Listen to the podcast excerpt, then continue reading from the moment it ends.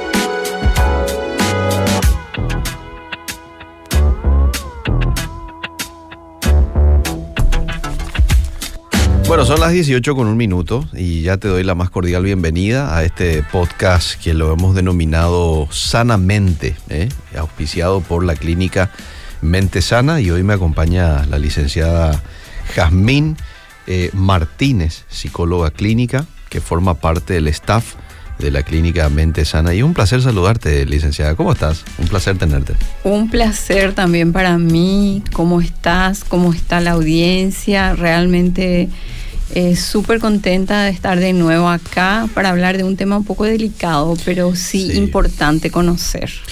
Tal cual, y más aún atendiendo a que el día domingo estuvimos recordando el Día Mundial de la Prevención contra el Suicidio, un tema que cada día está alarmando más a los profesionales, digo por las cifras, ¿verdad?, que se están dando eh, en cuanto a suicidio, no solamente en nuestro país, sino también eh, a nivel internacional. El otro día tenía yo aquí a una profesional psiquiatra y nos traía un poco algunos algunas cifras bastante alarmantes que se estaban dando en torno a, a estos años nomás, ¿verdad? Posterior a la pandemia. Y algo tenemos que hacer, licenciada, al respecto, ¿verdad? Este, de hecho, el suicidio no es algo que se da de la noche a la mañana, no es que uno se levanta un día y, ah, hoy voy a quitarme la vida. No, se da en un proceso que nos tiene que tener un poco bastante despierto a los padres, a los líderes, ¿verdad? Los pastores, que tratamos a veces con, con mucha gente. Eh, y por sobre todas las cosas estar despiertos a ciertas señales que se dan, porque todo este trabajo hay que hacerlo desde la perspectiva de la prevención, licenciada. Así mismo, eh, y realmente alarmante las cifras, y me gustaría enfatizar un poco el lema que tiene este año la Organización Mundial de la Salud, dice lo siguiente, crear conciencia a través de la acción. Es demasiado interesante este tema porque de repente nosotros eh, no queremos hablar del tema suicidio porque es como un tema tabú mm. y eh, entiendo que es por la magnitud de, lo que es un suicidio, ¿verdad? Es un tema delicado que hay que tratarlo con mucho respeto. Y quisiera decir una frase, no te guardes, habla de tus problemas. Es un fragmento de una de las leyendas en la entrada del bosque Aokiganama, Aokiganama o también conocido como el bosque de los suicidios, mm. que está ubicado en las laderas del monte Fuji en Japón, mm.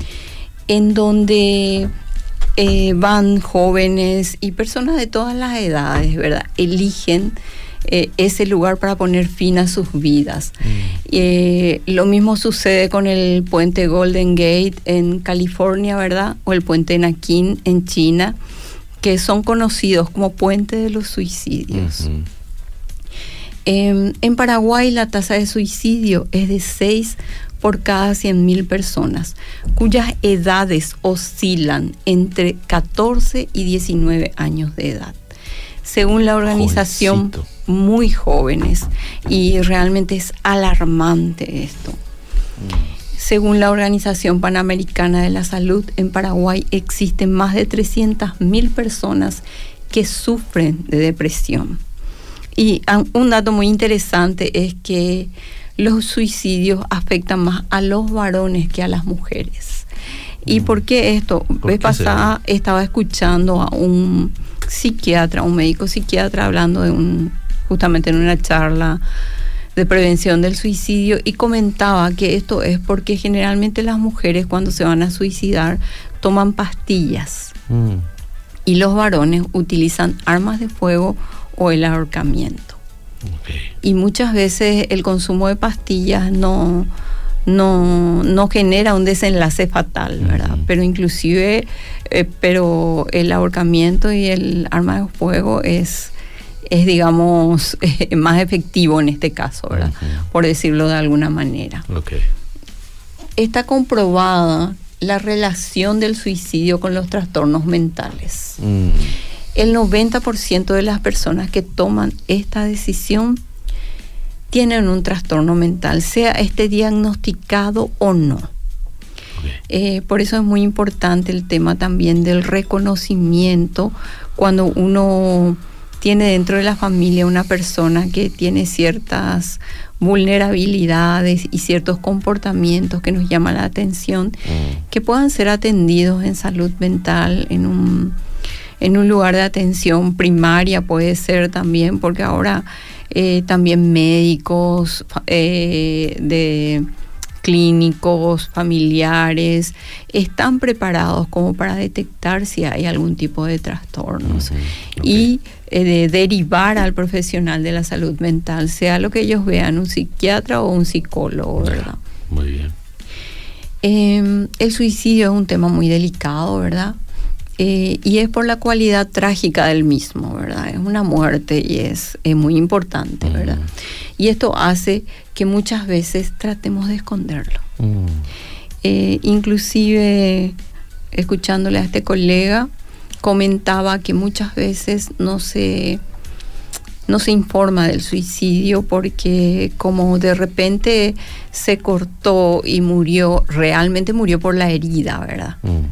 Pero no se comenta que esa persona se suicidó, eh, porque cuando hay un suicidio esto toma intervención la fiscalía, ¿verdad? Y claro que la fiscalía sabe esto, pero digamos que no se comenta como suicidio y no se tiene información como que fue un suicidio, ¿verdad? Em, quisiera hablar un poco de las señales de alerta. ¿Parece bien? Sí. Esté usted atento a estas señales de alerta que va a compartir la licenciada con nosotros. ¿eh? Estamos transmitiendo por Facebook. Hoy está con nosotros la licenciada Jazmín Martínez. ¿eh? Jazmín Martínez, psicóloga clínica. Estamos charlando hoy acerca de escuchar, entender, intervenir. Un enfoque preventivo del suicidio. Seguimos, Liz. Sí, las señales de alerta la mayoría de los suicidios pueden prevenirse mm. porque vienen precedidos de algunas señales de advertencia mm. que se pueden manifestar de forma verbal o conductual. Eh, muchas veces la persona dice, ya no quiero vivir más, no me gusta la vida, no tengo ganas de vivir, no sirvo para nada, a nadie le va a importar si yo no estoy y puede ser que también haya casos de que eh, haya cambios de conducta. Una persona que era muy extrovertida, que de repente no quiera salir, que no quiera estar en contacto con otras personas, que se encierre en sí mismo, ¿verdad? Que pierda interés por cosas que antes le gustaba. También hacer comentarios sobre maneras de matarse. Mm o planes para matar. tiene que llamarte la atención si ocurre con tu familiar o con tu amigo. sí, totalmente. Es una señal de alerta cuando una persona está hablando demasiado de estos temas. Es una señal de alerta. Eh, tener un dolor profundo que no acaba. Eh, estar gente que te dice estoy mal, estoy mal todo el tiempo. Entonces sería interesante que seas la, si sos la persona que está más cerca, ¿verdad? Que le digas, ¿qué te pasa? ¿En qué puedo ayudarte? Mm. Muchas veces las personas no se abren. eh, porque tienen desconfianza y temen ser juzgados, ¿verdad? Eh, por eso es importante escuchar sin juzgar. Y si es así, si es que uno no logra que la persona no, que se abra, preguntarle si es que quiere ser ayudado o en todo caso incitarle a que pida ayuda, mm. ya sea con un profesional de puede acudir primero a, alguien de confianza, mm. ¿verdad? A, a, un amigo, una amiga, si forman parte de una iglesia, a un pastor, a un cura, a una persona que le pueda escuchar eh, y que le pueda orientar al respecto y en todo caso derivar si hay necesidad, ¿verdad? Eh, muchas veces una señal que es súper importante luego es sentirse como una carga para los demás. Mm. Ese, eh, eso es algo que, que, tiene que llamarnos la atención, ¿verdad? Abandonar las relaciones con la familia. Reuniones familiares, bueno, no, me quedo. De repente puede parecer normal, ¿verdad? Que se quede una vez. Pero que no asistan todas las reuniones familiares. tiene que llamarte la Tiene que llamar la atención. Se aísla pues la persona. Sí. Ah. Y tener muchos cambios de humor también. Estar muy triste y después sentirse irritable. Después sentirse desmotivado. O sea, oscila, su humor oscila eh, puede ser durante el día, eh, primero de repente puede levantarse bien, después está triste, desmotivado, irritable, no quiere saber nada de nadie, ¿verdad? Estas señales muchas veces son como pedidos de auxilio. Mm. Eh, son como el último manotazo, digamos. es muy importante reconocer estas señales. Em, y yo creo que de ahí el, el énfasis de la Organización Mundial de, la Salud, perdón, crear eh, conciencia a través de la acción, ¿verdad?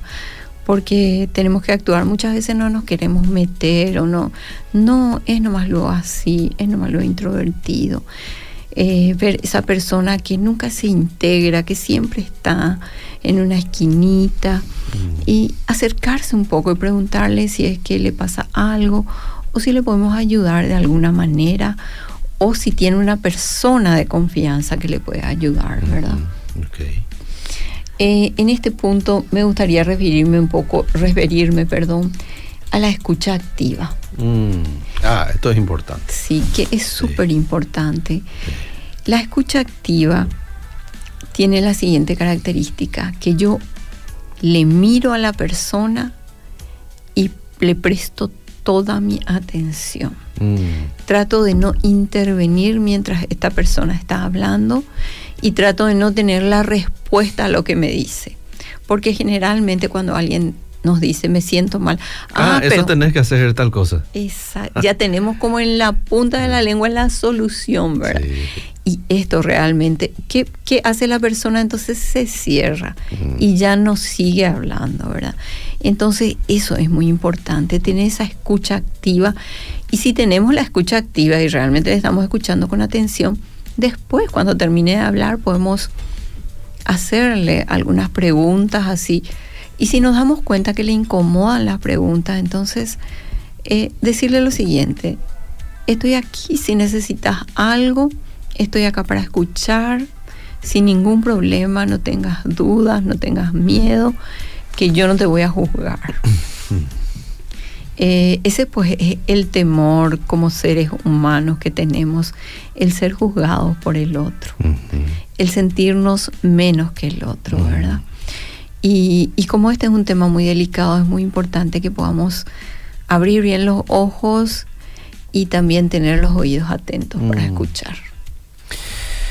Relacionaste al inicio de esta conversación directamente al suicidio con la depresión, ¿verdad? Sí. Incluso mencionabas ahí una cifra bastante alta en que el 90% de los suicidios es una persona que pasó por un proceso de depresión o a trastornos, lo que fuese.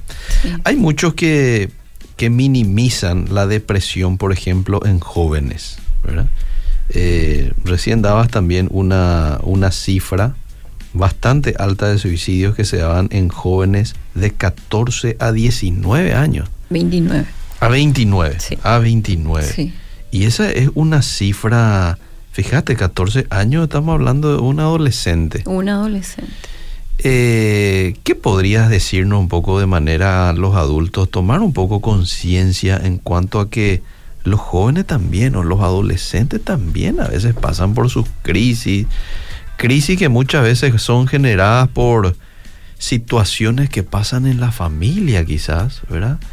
Quizás aquí puede ayudar el tema de abuso, ¿verdad? Sí. O sea, estamos hablando de, de- de- de varios, de varios ingredientes que colaboran para que un adolescente eh, ingrese a un momento en donde está lidiando con su salud mental y finalmente termine y sea parte de estas cifras altas que se están dando hoy con adolescentes y jóvenes, licenciada.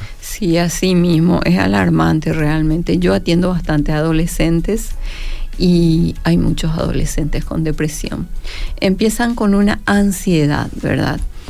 Y esta ya es una llamada de atención. Cuando el adolescente es muy ansioso, cuando no puede gestionar esa ansiedad, yo creo que los padres tienen la responsabilidad de acercarse, tratar de conversar y si es que ellos no logran hacerlo, acercarle a un profesional o llevarle a una persona de confianza como para que ellos puedan desahogarse y contar qué es lo que está sucediendo. Eh, y después voy a hablar un poco más del tema, pero quisiera hablar sobre los factores de riesgo, porque las señales de alerta son ya urgentes, ¿verdad? ujú. Ahí ya está prendida la luz roja. Pero hay factores de riesgo que pueden desencadenar un suicidio. ¿Cuáles serían? El primero y más importante, haber intentado cometer suicidio previamente. Ok. Tener Ese ya un es- antecedente. Exactamente. Mm. Ese ya es eh, una alerta muy grande, ¿verdad? Tener ante- antecedentes familiares, perdón, de depresión, suicidio o abuso. Mm. Eso también, y justamente acá entra el abuso. El abuso también lleva, puede llevar a una ansiedad eh, y luego a una depresión. Mm. También esto ya de- depende de los recursos personales con que cuenta ese adolescente o ese adulto. Sufrir una pérdida importante de un familiar, eh, amigo o alguien muy cercano. Terminar una relación, un divorcio o eh, un trabajo que te aparten de un trabajo, ser despedido de un trabajo que es Mm. importante y que te sirve de sustento, por ejemplo.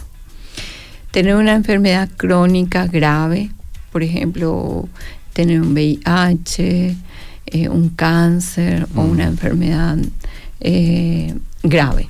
Muy bien. Acceder fácilmente a los medios para cometer suicidio. Mm. Tener mucho acceso. Consumir drogas o alcohol, especialmente las drogas. Mm. Eso eh, hace más vulnerable al adolescente o al joven igualmente. Y o, y o haber sufrido abuso sexual o violación. Estos son los factores de riesgo. También, así como existen factores de riesgo, hay factores de protección.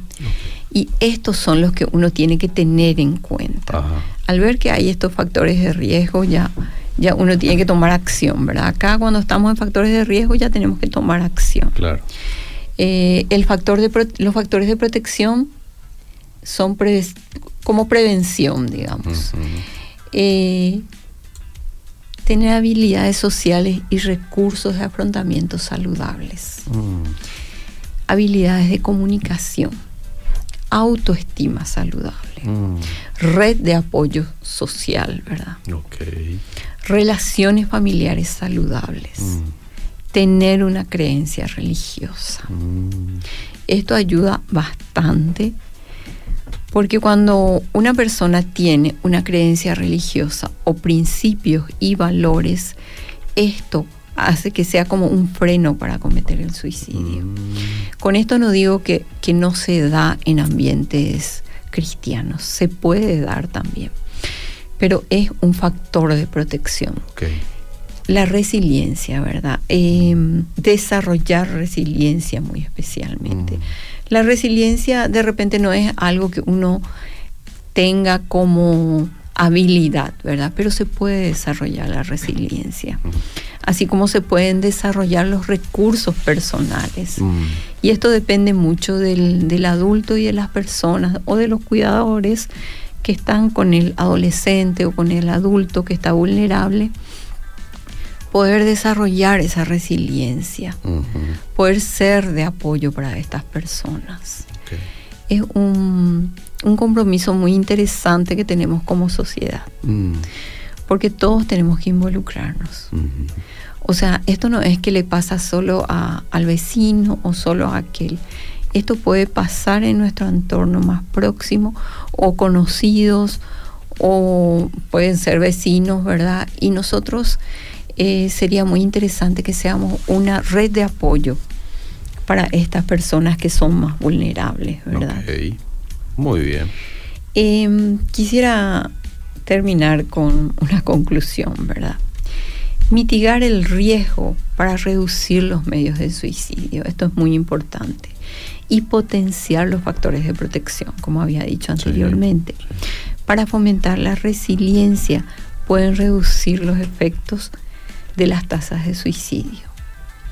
Existe evidencia abrumadora de que los medios de comunicación pueden desempeñar un papel importante, ya sea para fortalecer o para socavar los esfuerzos de prevención del suicidio. Mm.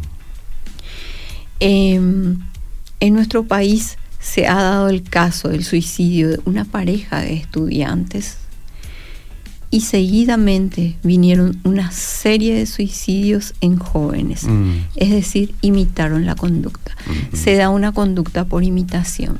Eso no quiere decir que los medios de comunicación no tengan que informar del caso, pero dar detalles mm. de, del suicidio no es necesario.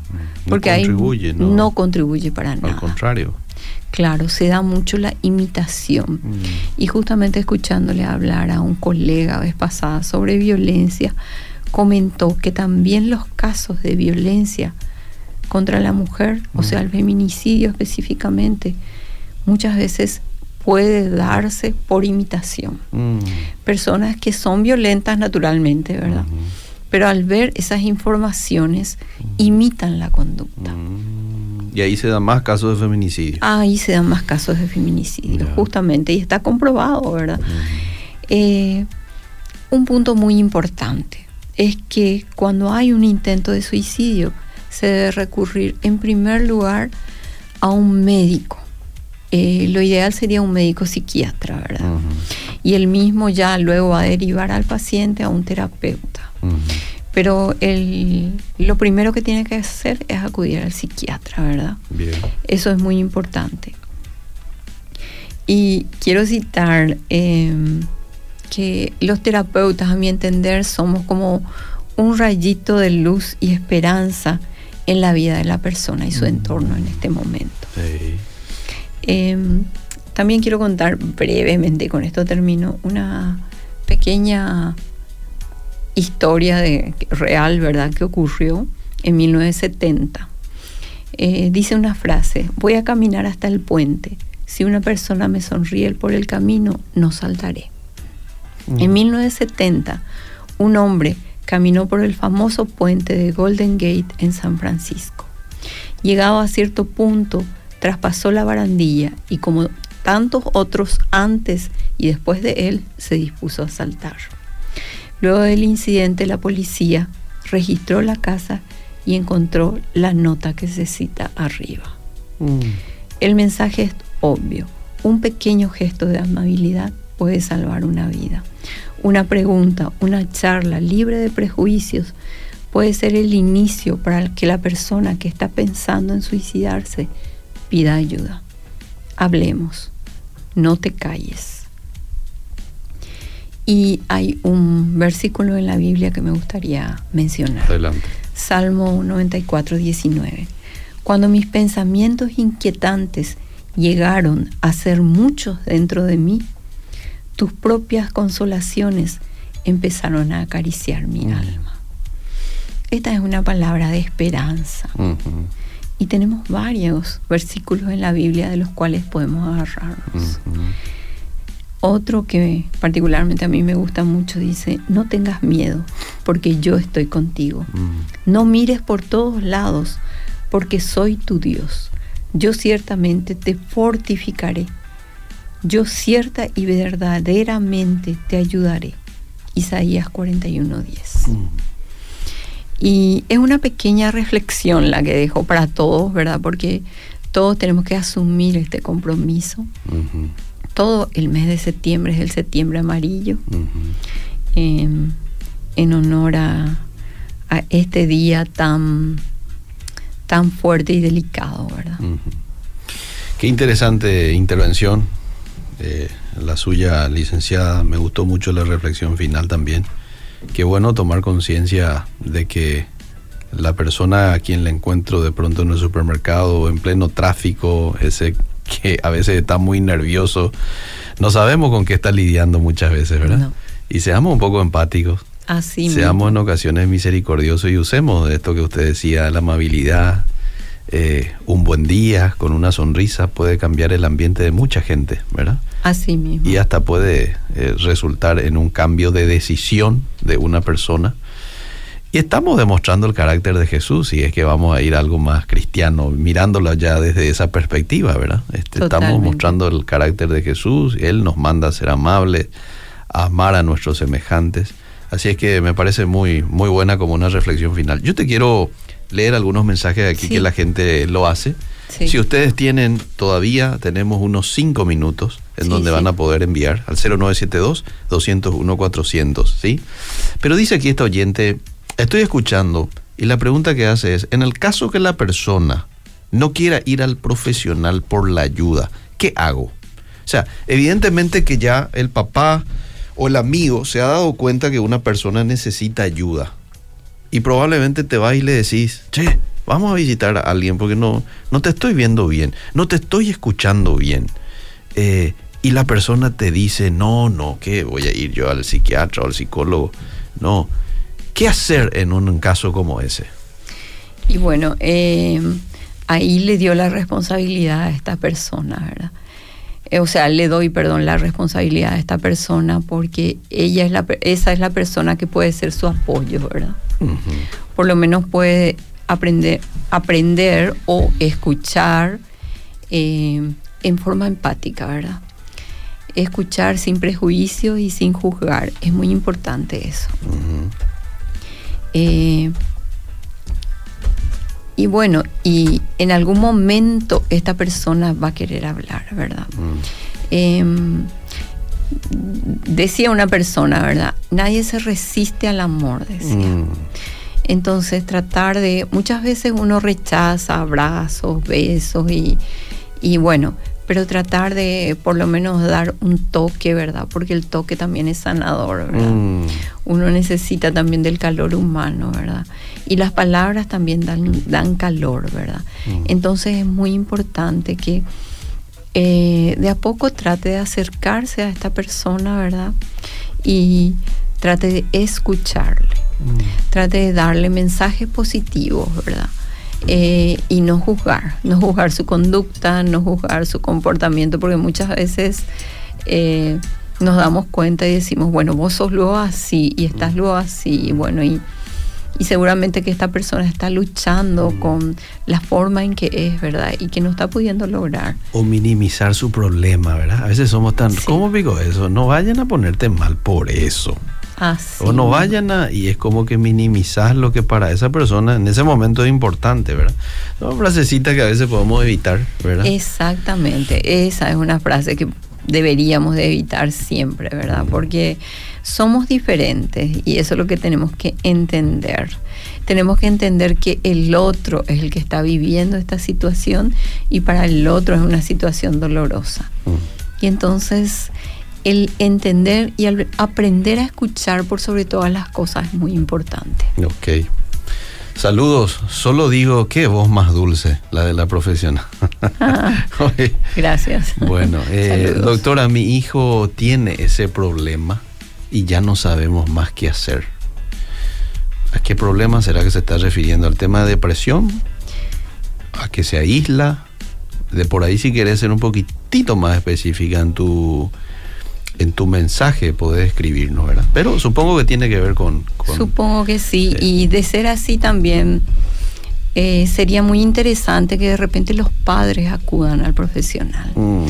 Eh, ¿Por qué? Porque el profesional les puede ayudar y les puede dar herramientas eh, en cómo tratarle al hijo, ¿verdad? Muchas veces nosotros como padres no sabemos, creemos que estamos haciendo bien, ¿verdad? No hay un manual que nos diga cómo ser padres, ¿verdad? Y muchas veces nos equivocamos en pequeñas cosas, entonces es importante acudir al profesional como para recibir eh, un poco de ayuda, un poco de herramientas como para poder manejar este tipo de situaciones, ¿verdad? Muy bien, muy bien. Bueno, si usted quiere una atención más personalizada, puede contactar con la gente de Mente Sana, con la clínica. Yo aquí les voy a dar el número. Así es que eh, mira, ahí llegan, llegan más mensajes, pero ya el tiempo se me fue. ¿eh? Ya el tiempo se me fue. Y aquí quiero dar. a ah, pasame el número. Aquí les paso el número de la clínica Mente Sana. 0984-349-390. 0984-349-390. Ese es el número. Así que usted puede quitar ahí una cita aquí con la profesional quien hoy me acompaña, que es la licenciada eh, Jazmín Martínez o con algún otro profesional, ¿sí? Eh, bueno, aquí está oyente que le pedí que nos sea un poquitito más específica, nos está enviando un mensaje. Vamos a ver si es que alcanza a enviarme eh, en estos segundos que nos restan, entonces lo voy a leer, ¿verdad? Si no, ya lo vamos a contestar seguramente aquí, eh, aquí al, en el privado. Ah, con relación a la depresión y mucha idea, muy fuerte la idea de suicidio. Así es como está su adolescente. Está en una fuerte depresión y con una idea muy fuerte de suicidio. Hay que buscar ayuda. Sí, es urgente buscar ayuda. Si no confían en psicólogos y psiquiatras, llévenle a su médico de familia, porque también está preparado como para derivar en caso de que haya necesidad y yo creo que hay necesidad en este caso. Mm, eh, quiero citar algo que yo sé que a los jóvenes les va a gustar, ¿verdad? Mm. Las palabras son, en mi no tan humilde opinión, nuestra más inagotable fuente de magia, mm. capaces de infligir daño y de remediarlo. Esto dijo Albus Dumbledore en Harry Potter y las Reliquias de la Muerte es algo que los jóvenes siempre, siempre me piden que cite algo que a ellos les gusta, ¿verdad? Bueno, ahí va. Licenciada, gracias por el tiempo, gracias por la excelente charla de hoy, ¿sí? Bueno, muchísimas gracias eh, por la oportunidad y muchas gracias a la gente que está escuchando y hablemos. O sea, quédense con eso, hablemos. Es muy importante. Hasta aquí, sanamente, con los auspicios de la clínica Mente Sana. Sanamente, un espacio dedicado al cuidado y equilibrio integral de la salud mental. Todos los miércoles, desde las 18 horas, por Obedira FM. Una presentación de la clínica Mente Sana.